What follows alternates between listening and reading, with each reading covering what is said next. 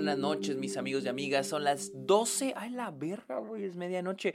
Las 12 con 22 minutos de la mañana. Es. Viernes. No, ¿es sábado? Sí, es sábado. Es sábado. 12 de marzo del 2022, aquí en Austin, Texas. Bienvenidos a un nuevo episodio de Está OK, este podcast donde yo les hablo de cine, de series, de la temporada de premios, de festivales y otros temas relacionados al mundo del cine mi nombre es Sergio Muñoz, recuerden seguirme en mis redes sociales, estoy en TikTok, estoy en Twitter, estoy en Instagram, estoy en Twitch como arroba el Sergio Muñoz. Así es, arroba el Sergio Muñoz para que vayan a seguirme. También estoy en Letterboxd donde estoy poniendo todas las películas que veo a diario. Arroba el Sergio Muñoz en Letterboxd. Perdón, en Letterboxd estoy como Sergio Muñoz Esquer, no como arroba el Sergio Muñoz, perdón. Y también les recuerdo, los invito a que le caigan a Patreon o se suscriban a Twitch a cambio de beneficios exclusivos como videollamadas, watch parties. Este, ustedes pueden este, recomendarme temas de los cuales me quieren escuchar hablar aquí en el podcast. Y finalmente, los invito a que le caigan a Apple Podcasts y dejen una review a Está OK. No importa si escuchan el podcast en otra plataforma, en Spotify, vayan a Apple Podcasts, busquen Está OK y está mero abajo, déjenle un comentario al podcast. Se los agradezco mucho. Amigos, estoy en mi viaje de Star Wars, como ya saben, ya acabé la trilogía original, estoy en el proceso de las precuelas. me aventé la amenaza fantasma. Para los que no han escuchado los episodios de estas películas, vayan a escucharlos. Están antes de este episodio, búsquenlos. Y, hijo de su madre. Como siempre, me gusta hablar de la película. Este. Lo que sabía de esta película antes de verla. Y pues esta no es la primera vez que la veo. Recuerdo que yo veía mucho el este, ah, pues, pero no he mencionado la película que voy a hacer, que de la cual voy a hablar. Voy a hablar, en esta ocasión voy con Star Wars Episodio 2, Attack of the Clones, el ataque de los clones. Eh, volviendo, les decía a lo que estaba diciendo. Ah, al igual que con la amenaza fantasma, tenía buenos recuerdos de esta película. La verdad. Me acuerdo que la pasaban mucho en la tele y ahí la veía y me gustaba, no sé, me gustaba mucho la película. Eh, y pues les digo, en este viaje de ver todas las películas de Star Wars, dije, pues vamos a ver qué tan... A ver, vamos a ver si, si los recuerdos también. Y... Ah, ok. No fue tan mala. ¿Ok? No fue tan mala. Star Wars El ataque de los clones está situado 10 años después de la del primer episodio de la amenaza fantasma. Y en esta ocasión la película sigue a Obi-Wan y a Anakin. Eh, Obi-Wan siendo el maestro de Anakin. Y la película sigue a estos güeyes protegiendo a la, a la este, reina o princesa, ya no sé qué sea, esta um, Amidala. ¿Sí? Padme Amidala. ¿Esa es reina? ¿Sigue siendo reina? Ya no sé. Luego de que de haber un atentado en su contra, literal, primera escena, ¡pum! Un atentado en contra de la reina Amidala, interpretada por Natalie Portman. Y de ahí viene pues todos estos intentos por parte de, no sé si es el, el Senado, los Jedi, de protegerla. Y para esto vamos a tener dos tramas en esta película. Una trama sigue a Obi-Wan, que de hecho la película lo marca como el protagonista. Le da créditos de hecho a principales a Ewan McGregor, quien es el protagonista de esta película. Una trama sigue a Ewan McGregor, quien anda investigando quién está atentando contra la reina Amidala. Amidala, no sé, Amidala. Natalie Portman, Padme, Padme. Y la otra trama sigue a Anakin cuidando de Padme. Le dicen, ¿sabes qué? La tienes que cuidar. y les voy a decir algo, ok. sí creo que esta película es mejor que la anterior. Y sí hay una diferencia, una amplia eh, diferencia en términos de calidad. Porque para empezar, hay una dirección un poquito ya más establecida. Hay una dirección más clara de hacia dónde va esta película. Y es que este, esta película, que aquí los personajes eh, proteger a Padme. Claro que hasta ahí se estanca. La dirección de esta película ahí se estanca. Eh, los dos personajes todo lo que hacen es por proteger a Padme. Este. La onda aquí es de que, por ejemplo, Obi-Wan pues anda investigando, consigue este pedo que lo lleva a este planeta y donde le muestran que está armándose este ejército de clones secretamente que un Jedi hace años mandó a este, crear, ¿no? Eh, sin embargo, pues todo esto no, no nos da, no, no lleva una dirección a la que estos personajes quieran ir. La única dirección, lo único que quieren estos personajes es proteger a Padme. Sí, este es el origen de todo esto. Y pues Obi-Wan quiere saber estos secretos. Pero es que esta es la cosa. No pienso que tenga una gran dirección esta película. O sea, me refiero no dirección de director, aunque pues también tampoco. Me refiero al hecho de que. Ok. Este, ¿Quieren proteger a Padme? Órale. Ya le están protegiendo, ya están con ellos. ¿Y luego? Porque esta es la onda. No hay obstáculos. No, nunca hay obstáculos para los personajes. Nunca vemos que se tengan que enfrentar a algo que les impida lograr lo que quieren. ¿Entienden? Es, es, muy raro hasta el final. Y es chistoso porque nos plantean a... Nos introducen a través de diálogos a, al conde Doc. Interpretado por el gran maestro Christopher Lee. Que wow que esté aquí. pero no aparece hasta iniciado, creo yo, el último acto de la película. Ahí es cuando aparece por primera vez. Así que es el villano, pero no diría que es el antagonista hasta el final. Entonces, esta película, sí, les digo, tiene una dirección, pero no hay obstáculos. Y si los personajes, los personajes ya, ya le están protegiendo, ¿y luego? ¿Y lo que sigue, güey? O sea, y les voy a decir algo. La verdad, para mí el MVP en esta película es Obi-Wan es el que tiene la trama más interesante y es el personaje más interesante. Él anda buscando, anda investigando quién está atentando contra, la, contra Padme y por qué. Y los secretos que se están ocultando. Y es de que algo, algo que sí mencioné con la amenaza fantasma es de que es obvio que George Lucas quiere, o sea, se está inventando, o sea, está expandiendo su universo de manera exagerada. De manera que incluso prefiere hasta ignorar un poco lo ya estableció en las películas originales, ¿no? Por ejemplo, los, los, aquí no hay clones, o en términos de no hay secuaces o hay un, ejército de villanos, ¿no? No, no son los clones, son todos estos soldaditos diferentes. Por ejemplo, en los originales nada más eran los clones. En esta no, en esta tenemos los robots que parecen patos, tenemos los robots metálicos que no tienen cabeza, tenemos los robots que, los robots estos que, que, que ruedan y, y, tienen una, una, este, un escudo circular. Entonces, ese es un pequeño ejemplo, pero para, para demostrarles de cómo George Lucas lo que quiere hacer con toda esta trilogía, o al menos lo que he visto en la primera y la segunda, es expandir, expandir, expandir más de esto, más de esto, más estas criaturas, más estos droides, más estos personajes, etcétera, etcétera, etcétera. Este mundo, este planeta, esta atmósfera. Eh, y lo entiendo, pero se siente demasiado. O sea, se siente, no sé, too much. Ah, pero creo que lo que se me hace muy interesante, y creo que lo planteé, con, lo, dije con la amenaza fantasma, es todas las ideas de la democracia sobre el gobierno, los conflictos políticos que existen en esta trilogía. Y creo que ese es un punto muy bueno de esta segunda película. Al menos a mí me gusta mucho, ¿no? Eh, ya meter un poco más lo de la corrupción ver hacia dónde se está desarrollando, hasta hacia dónde va. Y es que son ideas muy buenas, ¿no? El cómo decayó esta sociedad, ¿no? El cómo fueron traicionados por el canciller, aunque todavía no llegamos a eso. Spoiler a leer si no han visto la tercera. El cómo fueron traicionados por el canciller. Eh, o sea, yo lo veo así, ya sabiendo lo que va a pasar después. Digo, la verdad son ideas muy chingonas. O sea, es la de. Es, esta es la de. Técnicamente, esta trilogía no solo es el origen de Darth Vader. Es también la decaída, decaída, no sé si es la palabra correcta, vamos a decir que decaída es la palabra correcta, la decaída de los Jedi.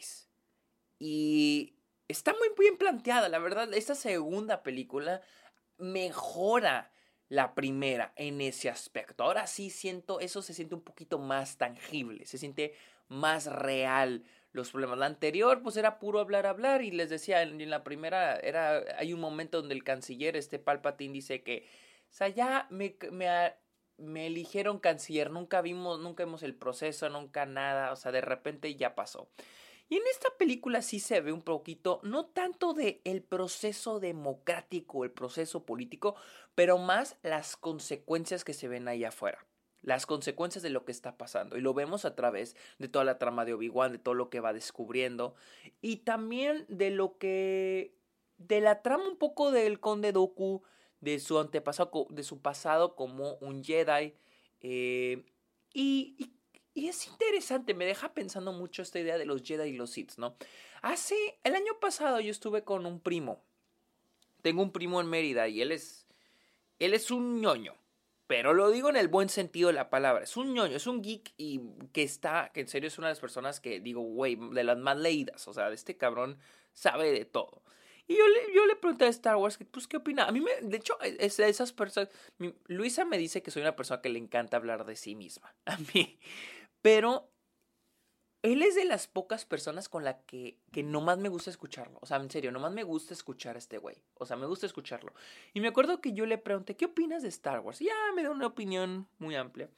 Y le dije, ¿y, qué, o sea, ¿cómo está esto de los Sith y los Jedi? Y me dijo, mira, ninguno es bueno, ninguno es malo. Dijo, los Jedi son unos pendejos. A mí sí me dijo, los Jedi son unos, los Jedi son unos pendejos. Este güey ha leído los cómics, ha leído todo lo que ya no es considerado canon por Disney, ha visto todas las películas, series, etcétera, etcétera, etcétera. Y él me decía, los Jedi son unos pendejos, güey. Eh, ninguno es bueno, ninguno es malo. Es como dos religiones. Son como dos religiones distintas. Y cada una jala para su, para su lado. Ninguna es mala, ninguna es buena. Las dos tienen sus intereses. Y yo veo esta, esta película, al menos con esta segunda película, y me deja pensando eso. Y sí es cierto, o sea, ahorita nos plantean que los Jedi son los buenos, o al menos eso estamos creyendo.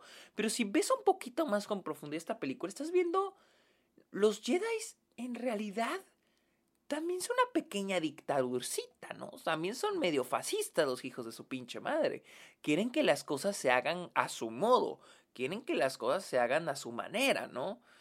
Y de aún así no viven en una sociedad perfecta. No es como que no mames, güey, vivimos una sociedad perfecta, todo está yendo. No, por ejemplo, vemos que las cosas no están bien en lugares como Tatooine. Y digo, verga, güey, entonces no son tan buenos, simplemente son otro partido político. Es otro partido político. Los Sith son otro partido político. Ninguno es bueno, ninguno es malo. Sí, se usa esta idea del lado oscuro de la fuerza, pero no porque algo sea oscuro es malo. Entonces, me dejó pensando mucho eso esta, esta película. Y les digo, creo que mis partes favoritas pues, son las de Obi-Wan. A diferencia de la película anterior, esta película es entretenida. No me parece aburrida. Siento que, pues, el final, este toda la escena de acción ya es como que ya quiero que se acabe, güey, ya, por favor, muy alargada, muy de hueva, pero pues, meh. Este, ya, y, y, les digo, es una, muy entretenida, a mí me parece una parte genial todo de Obi-Wan, creo que ahora sí digo verga, porque el anterior no pude saborear ese amor que la gente le tiene a Obi-Wan y que yo recordaba, porque yo recordaba ver querer mucho Obi-Wan, me encantaba el personaje. Y en esta ya ahora sí digo, güey, este es Obi-Wan. Este es el Obi-Wan que se me cae bien, que es chido, ¿no? y les digo, me gusta todo lo burocrático, todo lo de la corrupción, está chingón. A mí, para mí, para mí funciona.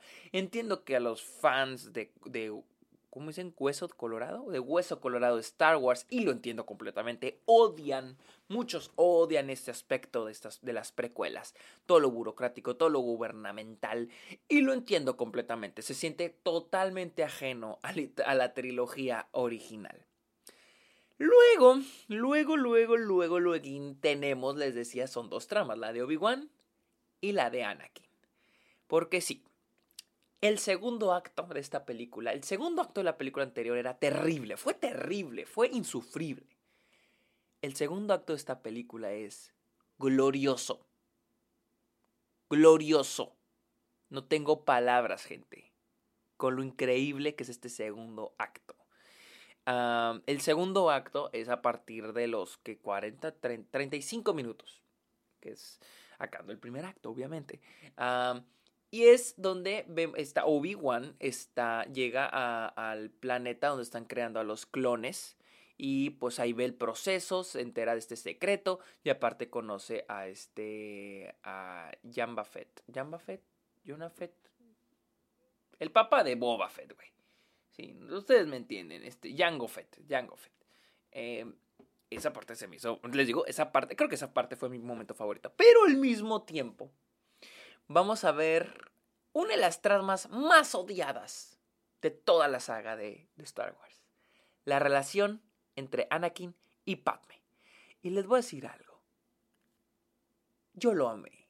Yo amé eso. Y, y, no.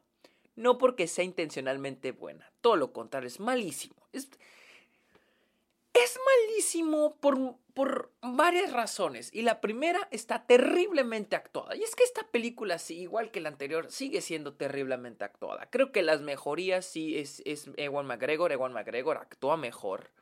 Pero es que también, bueno, ahorita voy a eso. Eh, este, Sam Jackson es, es increíble. Christopher Lee ni se diga. creo que también está cabrón. O sea, porque también para los actores está bien cabrón actuar, güey, en pantallas verdes y en efectos especiales, con criaturas que ni siquiera están ahí, en locaciones que ni siquiera están ahí, que no son tangibles. Está cabrón, güey. O sea, también no los puedo culpar. Pero Hayden Christensen es terrible. Natalie Portman también es, es mala. Se me hizo terrible el anterior. Con este estando al lado de Hayden Christensen se me hizo ya medio menos culera la actuación de, de Natalie Portman, pero sigue siendo mala. Pero Hayden Christensen es terrible actor. Horrible. Y agradezco al, a Dios, a todos los, a los dioses que existen. Agradezco, les agradezco muchísimo por haberlo tenido en esta película, porque qué risa ver la actuación de este vato. Qué risa ver sus escenas. En serio, güey. O sea, no solo la parte de la arena. Hay una parte donde Padme le dice a, a, a Anakin, le dice, Anakin, no me veas así. Y luego la está viendo de una manera tan perturbante.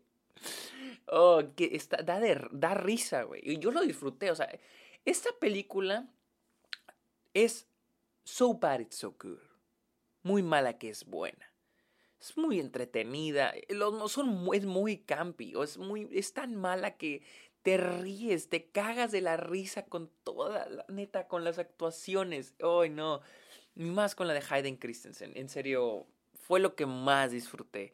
Y es de que es muy chistoso porque tenemos al personaje, les decía, tenemos al personaje de Obi-Wan. Ambos, a Obi-Wan y Anakin, tienen el objetivo de proteger a Padme. Obi-Wan lo hace a través de investigar quién la quiere matar. Anakin lo hace a través de solo estar con ella. Y nada más. Y es de que chistoso porque durante todo ese segundo acto y parte del tercero vamos a estar brincando uno, uno, uno, uno, uno, uno, uno, uno. De repente tenemos ah, escena con, eh, con Obi-Wan, escena con Anakin, escena con Obi-Wan, escena con Anakin, escena de Obi-Wan, escena de Anakin, escena de Obi-Wan, escena de Anakin, pues se traba lenguas. Entonces, vamos a brinque, brinque, brinque, brinque. Entonces, pero si se fijan, la, las escenas de Anakin no avanzan. Y es que no tienen a dónde avanzar. Técnicamente él es cuidando a Padme, estando con Padme, conviviendo con Padme comiendo con Padme, hablando con Padme. No tiene un objetivo. Que yo recuerde, no van a ningún lado. Nada más están ahí, platicando.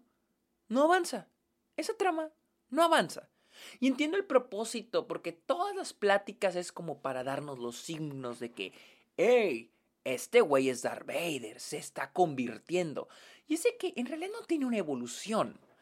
La película nos está haciendo esta trampita de que a través de los diálogos están evolucionando al personaje, cuando en realidad no lo están haciendo.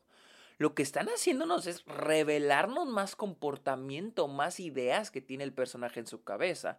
Eso es todo. Pero en realidad el personaje sigue siendo el mismo. Y luego, les digo, e-, es esta manera de decir, es que va a ser Darth Vader.